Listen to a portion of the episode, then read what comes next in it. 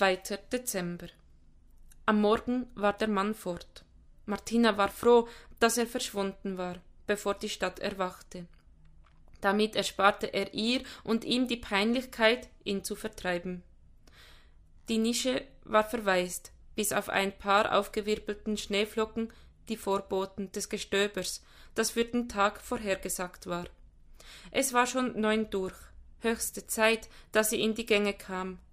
Der Friedhof stand für heute auf dem Zettel.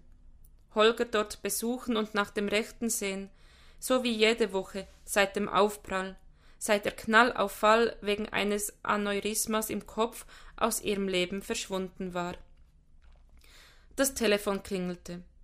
Sie warf einen irritierten Blick auf die Wanduhr.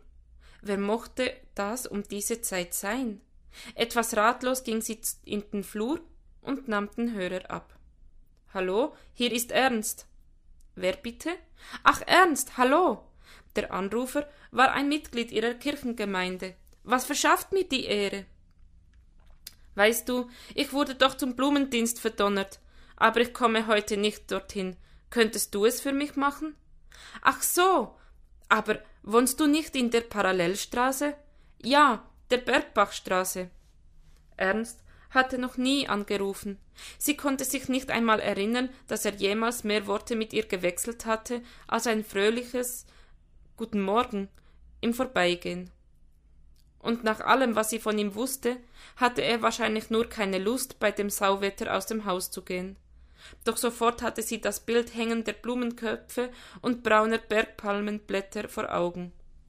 Weißt du, ich bin heute am anderen Ende der Stadt unterwegs. Hier ist ja nichts weit, nimm doch das Auto.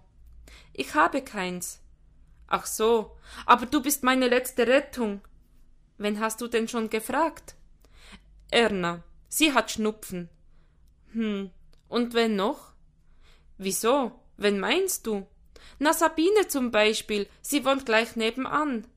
Die hat doch immer so viel zu tun mit ihren beiden Kindern. Weißt du, das kommt jetzt sehr plötzlich und Wieso? Was hast du denn? Ich möchte zum Friedhof. Na, der läuft ja nicht weg. Sie hörte ihn lachen.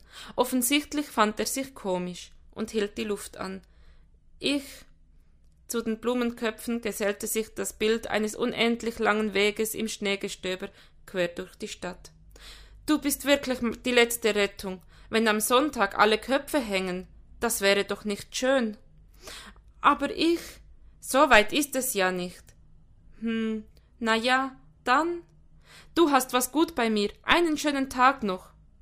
Dir auch. Der Hörer fiel zurück aufs Telefon. Warum hatte sie nicht einfach Nein gesagt? Dabei dachte sie, sie hätte es mittlerweile gelernt. Ihre Hände zitterten. Erst mal tief Luft holen. Sie braucht jetzt einen Kaffee. Die Regale in ihrer gemütlich verkramten Küche waren vollgestellt mit Dosen und Gläschen, Fotos und getrockneten Kräutersträußen. Auf der Fensterbank wucherten gelbe Begonien. Der ganze Raum atmete Erinnerungen an eine Zeit, als der Platz kaum für alle gereicht hatte, Lachen und Streiten die Sphären füllten. Ganz normales Familienleben.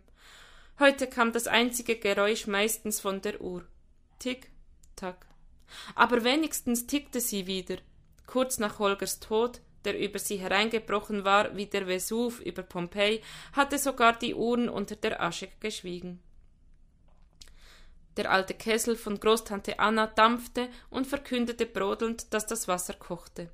Nein, sie war nicht unzufrieden mit ihrem Leben, sie liebte ihr Fachwerkhäuschen mitten in der Altstadt und besonders den Blick auf den Hofgarten aus ihrem Küchenfenster. Nur die Tage waren so kurz geworden, seit die Kinder aus dem Haus waren, und erst recht seit dem Burnout vor zehn Jahren, der gleich nach dem Vesuv gekommen war und von dem sie sich nie wieder erholt hatte. Früher war sie mittags mit der Hausarbeit fertig gewesen.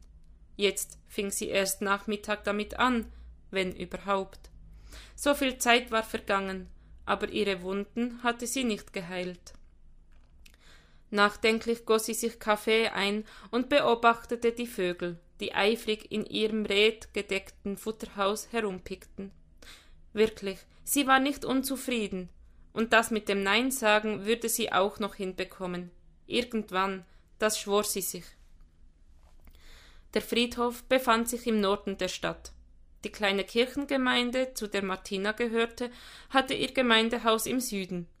Ein Bus, der quer durch die Stadt fuhr und keine Weltreise bedeutete, um von dem einen Ende zum anderen zu gelangen, gab es nicht.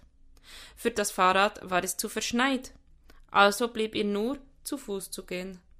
Als sie in ihren Mantel geschlüpft war und sich die Mütze über die graublonden Locken zog, hatte sie, hasste sie sich dafür, dass sie nicht einfach aufgelegt hatte. Sollte sie den Friedhof sausen lassen und morgen hingehen? Aber freitags besuchte sie Holger seit zehn Jahren. Die Blumen morgen gießen? Wenn sie die Lage richtig einschätzte, hatte sie vor vier Wochen das letzte Mal Wasser gesehen.